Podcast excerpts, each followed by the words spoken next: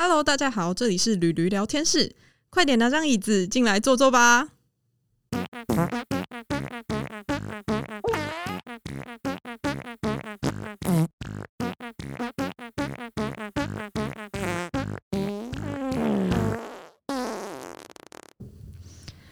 Hello，大家好，欢迎收听驴驴聊天室！真是不好意思啊，大家就是默默休息了两个礼拜，因为就是平常生活中有更重要的事情要忙，我就先把 Podcast 给搁在一边了，这样子。不过呢，今天就是我请到了一位非常厉害的来宾，就让我不得不就是爬回我的麦克风前，就是我一定要来访问这位来宾。就是跟他聊天的过程中，就是我觉得除了让我自己本身受益良多之外，我也想要让把这个内容分享给我的听众。好，那嗯、其实这位观众呢，他本身他也是一位 podcaster，然后等下他也会稍微介绍一下他的节目这样子。那我们现在废话不多说，让我们欢迎我们的来宾杰克飞登场。Hello，杰克飞，我自己只有我自己拍手，很单薄。Hello Hello，各位听众，大家好，我是杰克飞，很开心可以来上这个节目。对，就是欢迎光临，就是我们的旅旅聊天室。平常都是其实都是在讲屁话的，然后今天很怕你来这边，就是那个跟我聊天，就会觉得啊，现在的小孩到底发生什么事了？好，OK，那这边呢，我想可能一开始我想先请杰克飞，就是稍微介绍一下，就是他厉害的来历。就是现在杰克飞主要的工作呢是什么？OK，好、那想跟各位听众分享，我我把自己称之为叫做不务正业的斜杠中年。嗯，但但其实其实我想跟各位分享的是说，因为我我现在的工作会跟很多不同的的背景的人才接触。是那我现在本业工作是在一间美商的新创加速器叫 Techstars，那担任专案经理。嗯，那我同时有很很多个斜杠啊，包含有一间就是人才媒合公司的营运长。嗯，那我我也是 Podcaster。对 p d c a s 对，然后也是中餐丙级厨师，也是网站架设公司的负责人，就有非常多的 title。我觉得太厉害了，对对对。那哎，刚刚就是杰克菲有讲到，就是你是那个就是在人才媒合的那个营运长嘛。然后，那我想请问一下，就是你们平常就是在呃做人才媒合的一些计划的时候，通常会是怎么样去执行？嗯，其实这一块很有趣哦，因为我们发现，我们希望创造一个崭新的一个 re recruit 的方式，是就是现在大部分呃，可能我身旁的人才们，他们可能就是上一些求职网站啊、LinkedIn 啊去看职缺嘛。对。那我们想要创造的是 recruiter 本身跟人才之间的接触跟碰撞。嗯，因为有的时候可能是听完，就呃近距离感受，呃，可能未来大家的老板或者是公司的创办人他的理念、产品或者是方向，嗯，然后有交流过之后的那个感受是最为真实的。对比起看很多 JD 啊，看很多这种传统的方式，我们希望可以创造一个更沉浸式、互动式的体验。嗯，所以我我们的方式是每个礼每个月都办一办一场人才跟这个讲师之间的互动，或者是可能是 recruiter 之间的互动。嗯嗯，那我们就发现这样方式非常非常的有效，而且大家会反应很好。嗯因为我觉得，就是因为我过去有一些面试的经验嘛，那其实面试在那短短的几分钟之内，你可能真的很难了解公司，然后公司的人也很难真的了解你，可能都是包装过的、很片面的。所以我觉得这方式真的就是改变了过去的求职市场，这样子。嗯，没错没错。嗯，那我诶、这边我也想请问一下，刚刚杰克飞提到人才，就是你说人才跟讲师互动，那我想请问一下哦，你们怎么去定义人才？因为我因为我发现，就是像像我相信，可能听频道的很多听众，大家的都跨领域，然后跨产业。是我我自己心中认定的人才是他会有一个很强烈的内在驱动力，嗯嗯这种不甘于现状的抱负是我最喜欢的。啊，对，那他不管在任何地方，他都会找到自己的高速成长的轨迹啊。所以啊、原来这就是人才，因为就是你知道，就是如果被称为一个人才的话，我们可能都会觉得说，哦，他是不是应该要很有才华、啊，还是他一定需要有什么技能之类的？嗯，我我发现台湾的求职市场很喜欢贴标签啊，比如说、啊、你一定要台青教程啊，哦你一定要多益九百啊，或者你一定要国外的某些大学的嗯毕业生什么的。但我我觉得这的确是哦，因为因为我因为我自己帮很蛮蛮多学弟妹改履历，然后甚至我我我在前公司我在科技业工作的时候，我们是我们前公司的内部推荐网，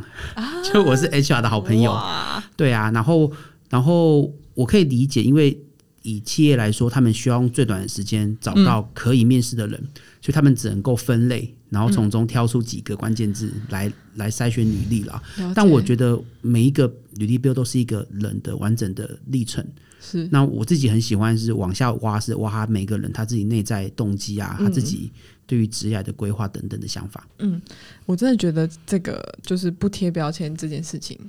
嗯、可能对求职者来说会是一件很好的事情，因为可能像好，假如说像现在，其实台湾的整个社会产业结构啊，说真的，念理工的比较吃香，你有没有这么觉得？哦，这个我要讲一下，嗯就是我你说这个，哎、罗丽娜，这是很很中肯啊，因为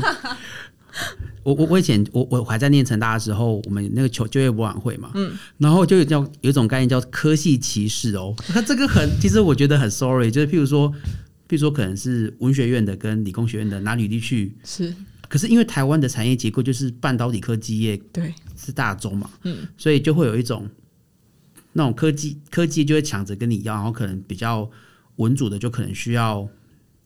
找一些特定的嗯，的特定的职业别这样子。对对，这这个是现状没错，但是我有看到一些案例是他也是透过有有意识的探索跟装备自己的能力，还是有机会可以走出自己自己一条路了。嗯，了解。你知道为什么我刚刚会问这个问题呢？因为本人就是读的科系就是被歧视的那一个，因为就是因为我是人，我也是人文科系毕业的嘛。那说真的呢，出来求职。就是这一段时间啊，就是你真的会发现人文科系能做的事情都就是比较局限。然后，假如说，诶，我今天也想要跨跨领域，跨到科技业或者是可能半导体业等等的，那其实我就是常常吃闭门羹这样子，大家就会想说，呃，你这个学历，然后你怎么还想会来就是面试我们公司这样子？那所以就是我就是在想说，那如果不是理工学院毕业的人们，他们该怎么样去就是培养自己的多元发展的技能啊？应该是这么说。诶，我这边想要举一个例子，嗯，就我一个非常好的朋友，嗯，他是念外文系，对，然后他出社会第一份工作是在一间传统产呃台湾台南的传统产算传统产业嗯。做国外业务，是。诶，这其实蛮合理，因为就是他就是先跨足第一步嘛，对对，然后他就习得了我们所谓的市场开发、嗯，顾客管理、嗯，专案管理这个基本的技能。那累积几年之后呢，他想说，因为他是就想要老公来可以带把怕扁嘛，嗯，用用真行，所以他就决定北漂，他到了北部的一间更大的科技大厂，然后也是做专案经理这种相关的，比较他比较不是技术含量深，可他需要有比较多的这种协作沟通的能力的职位。是。那他做了几年之后，他发现自己不适合，所以他就决定去猎头工猎头上班。嗯嗯，那那猎头他其实是一个猎头背后，他算是业务，只是他的 KPI 呢是呃。你可以帮多少人找到工作吗？对对，或者是你要背多少的业绩嘛？比如说几间公司、几个几个黑抗，你要怎么样去挖人才？嗯，那他在那几年历练里面有非常大量的跟候选人的面谈啊，嗯，推荐人进各个台湾不同企业的经验，然后他又从中发现说，诶，自己好像更适合进企业里面当 HR partner，就是帮人帮企业里面推规划人才的成长策略，嗯，组织的成长策略，所以他又又到了这个地方，然后他被 promote 了。那一路上他探索也花了也加将近十年的时间，嗯，所以我我想跟大家分享，我觉得职涯会焦虑是正常的，但是它是一个长期的过程。那我觉得关键是，如果如果听众您是大概二十五岁，可能刚进职场的朋友们，我建议你可以找到两个，一个是大你三到五岁，嗯。的你的你的所谓的 mentor，那他可以是你大学的直属学长姐，因为他跟你同同门血脉嘛，知道自己科系的痛点跟亮点，嗯。这个是这块是可以把握的，另外一个可是可以更更资深，譬如说可能十年到十五年的前辈，嗯，那他可以给你很多比较具体的职业规划的建议。嗯，另外一块就是跟你同才的朋友们，也可以彼此聊天。像我像 even 到我现在，我今年三十四岁，嗯，我的大学同学们都在各个产业有一定程度的累积，嗯，我们就会交换求职情报啊，交换各个公司目前的发展。那我觉得对我们来说是一个很好的养分。嗯，我真的觉得，我真的觉得有前辈跟学长姐的，就是一些建议还有经验分享是很重要的。你知道为什么我会这么说吗？因为我我我是我们大学部第一届毕业生。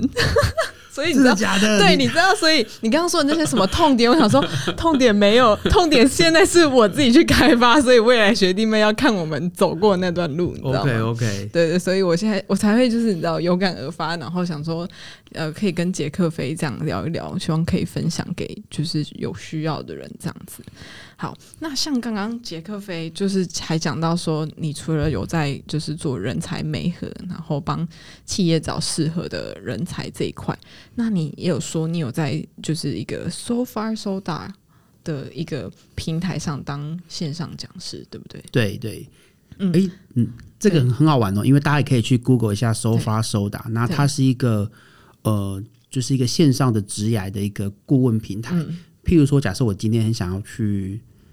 GoGoRo 好了，是，那你可以在上面找到在 GoGoRo 工作的的前辈，那跟他约一个四十五分钟的线上聊天。哇，哎，这样很棒哎。对啊，嗯，就是我觉得他是透过这个方式去拟评那些，我把它叫做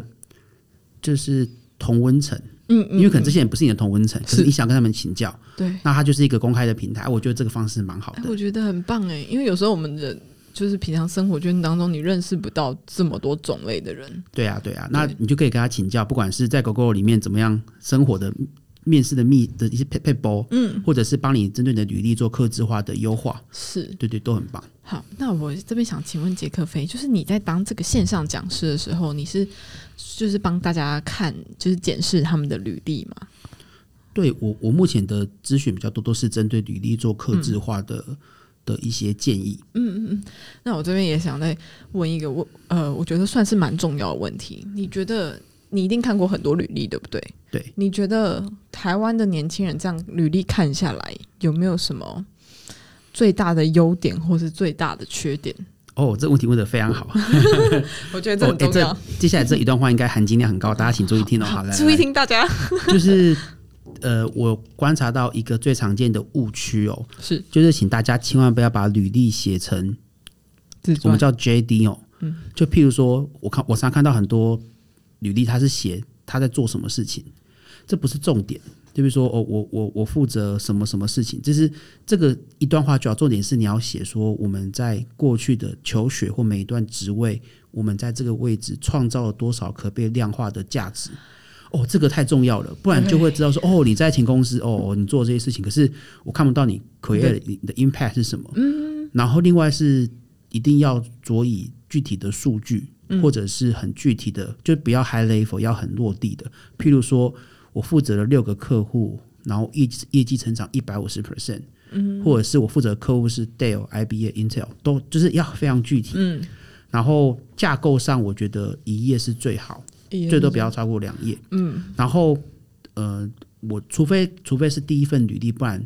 应该把重点放在工作本身创造的价值。是，譬如像像我自己这么多斜杠，我在履历最后我只会写说我有拿到中山丙级的执照跟我的一些专业的证照，我不会写很多斜杠，是因为因为其实履历的本质是一张名片，是一张广告，它目的是要让 recruiter 能够约你面试，才是目的了。就是要让大家能够看到重点才是最重要的。对，嗯，哦，那那你有没有觉？就是因为你知道，我其实过去，其实我有时候也看一些朋友写的，大家真的都把履历当自传在写。就是哦，我叫某某某，然后我家里有几个人，然后我就是我就想说，哎，怎为什么现在还有人会写这种履历？我就觉得是蛮不可思议的。对，那哎，我想请问一下，就是如果在写履历的时候啊，就是。他们应该要从什么，就是要从什么角度去切入会比较好？嗯，我蛮推荐大家也可以，如果刚好线上有朋友在准备求职或转职的话，嗯，有一个不错的方式是去盘点过去生活跟职业的，我把它叫做小成就。哦，譬如说，可能过去在某个专案你负责什么角色，你可以，你可以先用一张很大的 A4 开始去。写一些关键字，是对，然后你再把它整合成一段呃很具体的一段话。嗯嗯，对对。那其实我我自己在工作的的习惯，我是会写工作日志的人。哦。那我觉得最最棒的是，你可以每年，因为有些公司会做年度的绩效考核嘛。是。其实这个很棒，因为你就是每一年都可以去帮你的履历创造亮点。嗯。跟我要设定我下一年工作的目标。嗯。要不然你就会没东西可写哦。你就是你就是用路过一年。嗯。然后，因为实际上现在我们已经二零二一年已经快要年底了嘛。是。然后我们都要设定。每一年的新目标，可是很多时候我都看到大家都是减肥跟英文，没没有什么新的 啊，我觉得好可惜哦。就是可能可以帮自己在职涯上也设定一些具体的目标，设完之后真的会很有动力哦。就是你就不会在当下的时候选择一个比较简单的路走，而是你想要，因为你希望可以有有那个勋章可以放上去嘛。对，那就会用。那我想跟大家加码分享一段话，我很喜欢，他是罗胖，罗胖是一个中国的网红。嗯，那他说呢，他说我们现在的工作是做给。现在老板用的，可是也是做给未来的老板看的啊！说哇，我这句话好以终为始哦。对啊，所以也许我们可以，大家可以设定说，我今年的目，我像现在还有两个月嘛，嗯，就是我今年的工作上，我想要创造哪些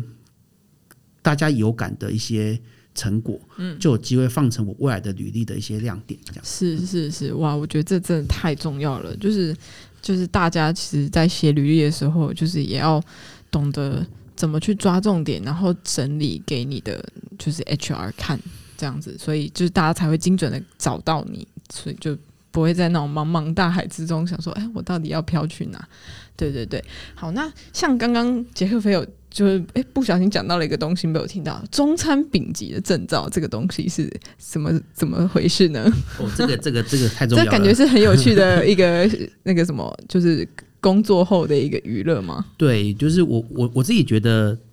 哦，我我觉得常常有人讲说什么 life work balance，对我个人觉得是假议题啊，就是应该是比较像是 work life integration，就我把它整合在一起。对，那这个中餐饼级是我，因为我自己很喜欢吃啦，我肚子很大，然后我想讲的是，就是我发现。我我很喜欢，我觉得煮饭很疗愈。是，那其实平常大家可能工作心很累，就要来个蹦蹦嘛，想要去 party。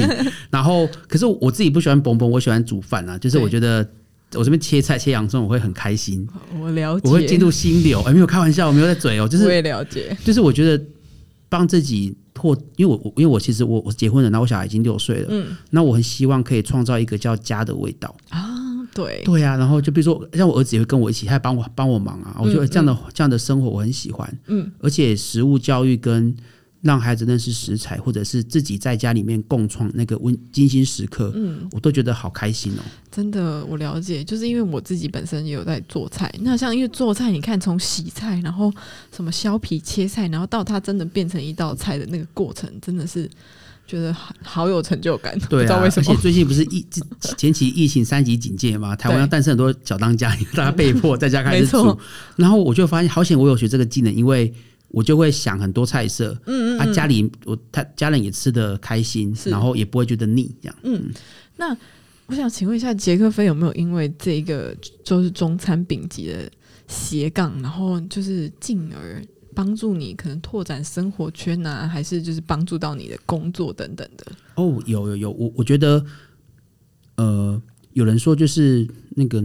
呃，侯文勇侯文勇说，他说认真是拼不过明恋的，嗯，就是说我我自己因为很喜欢，然后我就在思考，我可以怎么样。把它跟社群经营结合在一起，是，所以其实我哦也跟大家分享一下，我之前我第一份工作九年前我在台北在科技业工作，是，那我工作九年一度从基层爬到部门主管之后，我在今年的七月底就回到台南，嗯，那我现在想要做南部的人才整合的 project，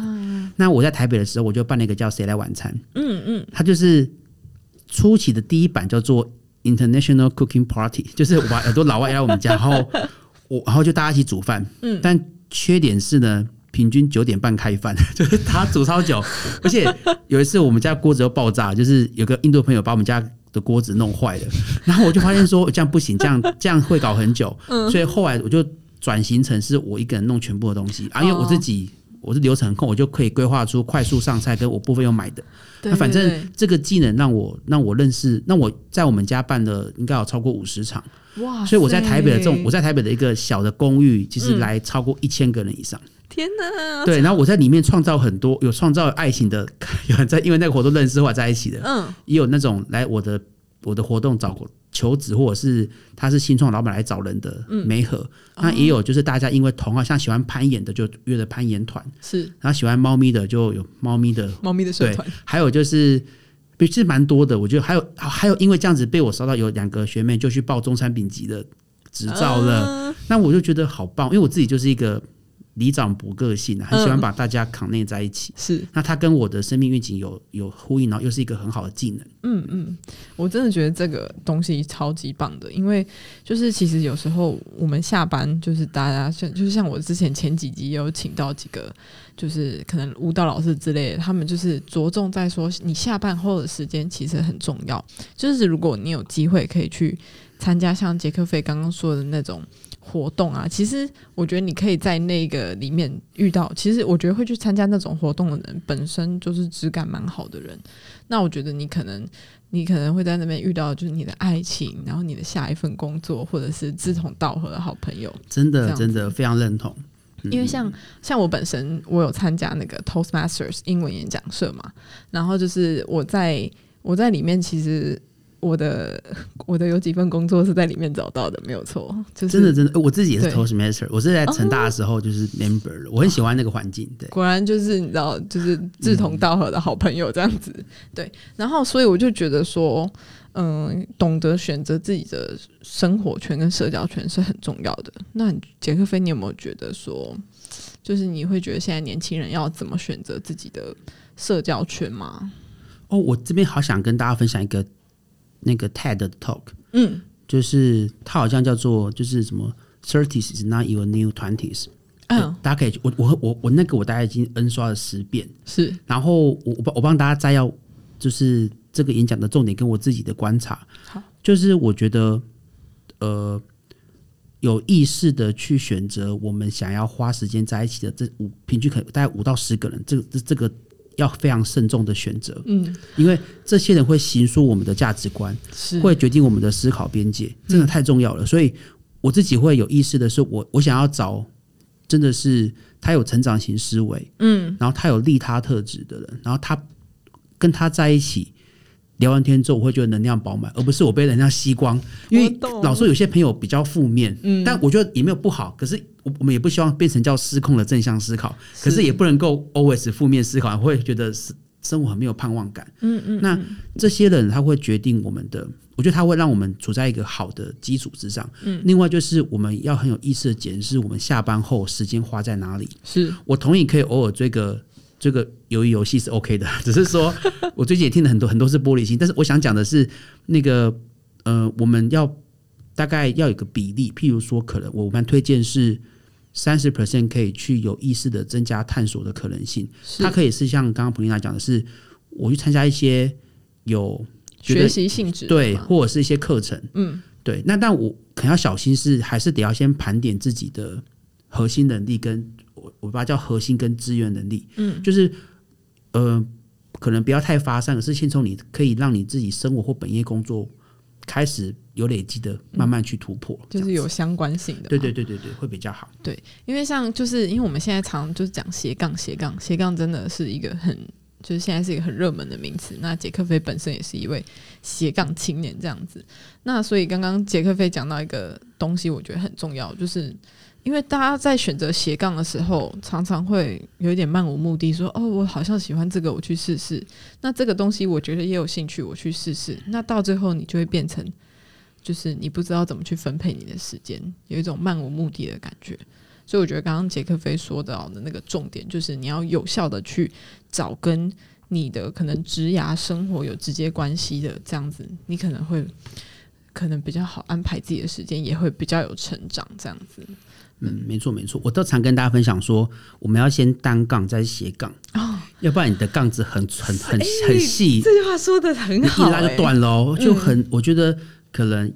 我觉得还是要回归到，有的时候有人说，你的个人品牌其实最有价值是你的职场个人品牌。比如说，我是一个超强的 sales，我是一个超厉害的 PM，那自然就会有演讲邀约，你就开始展，就开始展了。可是如果你你的你的根没有顾好的话，其实。你在展的过程中会遇到很多阻碍，是。或者会让自己的定位非常模糊，这样其实很嗯嗯嗯。可惜。哦，对哦，刚刚那句话太重要了，你要先成为一个单，就把自己的单杠给巩固好，你才能斜杠这件事情。好，那就是这边呢、我觉得现在也，我我们不知不觉竟然也聊了很久嘞，我怎么觉得才刚开始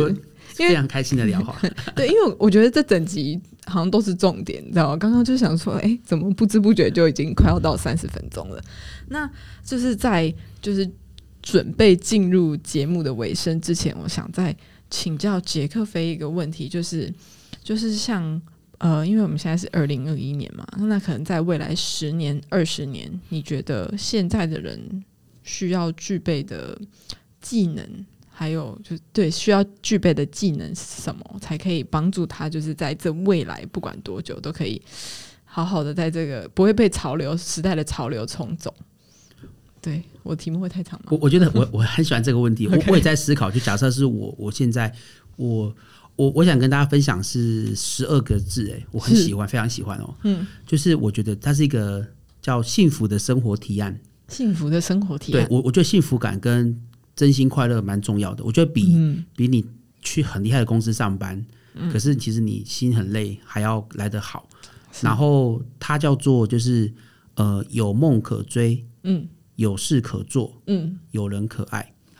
什么？我觉得我个人也是也是蛮浪漫，虽然我是个务实的摩羯座 A B 型，但是因为因为因为因为因为刚刚这题目比较大，那我想说，我想给大家一个画面。那他你要你要做到这三个事情不容易哦。比如说、有梦可追，是我们可能要写下自己的，我们叫 bucket list，就是你要向内求嘛。我我自己有有其实有有列，然后我已经完成了大概六七十 percent 哦，所以我其实很开心，就是嗯因为我有设定目标，所以这个有梦可追的背后是我们的，我们有没有一个明确的一个人生愿景？嗯，哦，这问题超大，但是我推荐大家可以去看很多市面上的书啊，像什么如何设计你的人生，是是是，或如何衡如何衡量你的人生，有很多好书，大家可以去探索。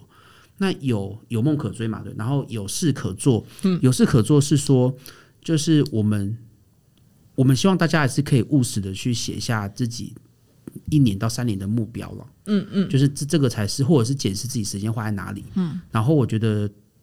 模式，我觉得就是持续成长跟有一个好的成长环境是重要的。是，那最后一个有人可可爱是真的是，我觉得爱情很重要，所以我也我也这么觉得，对那就是当然就希望大家可以找到哦，它其实有人可爱包含的我们的关系哦，嗯，包含的亲情跟跟友友情，情，对，对，那这个是我觉得是我们身为人一个很重要的一个一个底蕴，这样子。嗯，我觉得杰克菲这个结尾讲的超级好的欸、因为就像其实我们前面刚刚其实都在讲比较实际面的事情啊，就是像呃怎么求职，然后或者是怎么拓展你的生活圈，或者是怎么整合你的生活等等，这些看起来都是平常你现在马上五分钟拿下纸笔就可以做的事情。可是就是如果是讲到未来十年、二十年的事情，其实我们大家都怎么讲很难去预测。可是刚刚杰克飞讲的那个，我刚刚你一讲我就有画面了，就是就是关于就你说的那十二个字，大家要好好记下来。就是虽然虽然现在生活可能就是怎么讲，我们可能会有一点迷惘，可是最后最重要的还是你要真心过得心灵充足，这样子。嗯，今天超级谢谢杰克飞。哎，对了，杰克飞要不要来宣传一下自己的 p o c k e 哦 t 节目呢？感谢 感谢这个非常重要。可是罗雅，让我小刚，我围围工商一下，就是我自己也是也是一位 podcaster。那我们的频道呢叫做职趣居酒屋，职业的职，趣味的趣，然后居酒屋是那个居酒屋。对，那其实我朋友以为说，哎、杰克飞你是要开日本料理店？呃没有 没有，我只是很喜欢这个概念，是职，就是帮助大家找到职雅的趣味。是的一个居酒屋。那它是一个意向，很像是因为我也是一个主持人，就希望可以帮很像大家在居酒屋聊天，下班之后聊天，然后找到一些对于生活、对于生命有热情的朋友，他们如何探索自己的故事，来跟大家分享这样子。是哎 超有趣。我觉得觉得杰克飞就是好正面哦，就是他是一个充满正能量的人。就是大家有机会，就是诶，其实杰克飞在网络上搜搜不搜得到你的名字、啊可以，你可以 Google，我应该会有一个 我有一些我的线上的演讲啊，嗯还有一些一些资讯可以参考。诶，杰克飞是不是本身也有在成大当讲师。嗯，我对我今年一个蛮蛮开心的是，我我是今年为成大全体大一跟硕一新生有两场专题的演讲，是，然后我也在成大开了一门课，嗯，也是教一些跟职业跟自我探索有关的课程。嗯，我真的觉得太重要了，因为在台湾的就是教育体系里面，总是跟我们说，你就是要拿成绩最好，你就是要进入那个最热门的科系。然后最热门的企业，但是大家有时候会忘记要去探索自我这件事情。你到底喜欢什么，或者是你到底想要追求什么样的生活？这样子，对，所以杰克飞不只是我们的职涯导师，也是人生讲师。谢谢，谢谢。今天就是非常谢谢。杰克飞来，就是我们屡屡聊天室，我们又再度的蓬荜生辉这样子。好啦，希望哎，希望有机会可以去杰克飞的节目聊聊。虽然我也不知道我什么可以聊，我们可以互相 fit，没有问题。对对对，好啦，就是嗯。就是再次谢谢杰克飞，那也希望大家喜欢今天节目的内容。那如果你们有想就是更多想要了解的事情啊，那你们也可以上网去搜寻跟就是杰克飞的一些演讲或讲座这样子。好啦，那今天的节目就到这边，感谢各位听众，不小心就是让大家等了三个礼拜这样子。好，我以后会认真的。每一个礼拜好好的更新，但希望每个礼拜都可以邀到像杰克飞这样子那么优质的来宾，这样子。OK，感谢大家的时间，谢谢，谢谢，好吧，那大家我们就下次再见喽，拜拜，拜拜。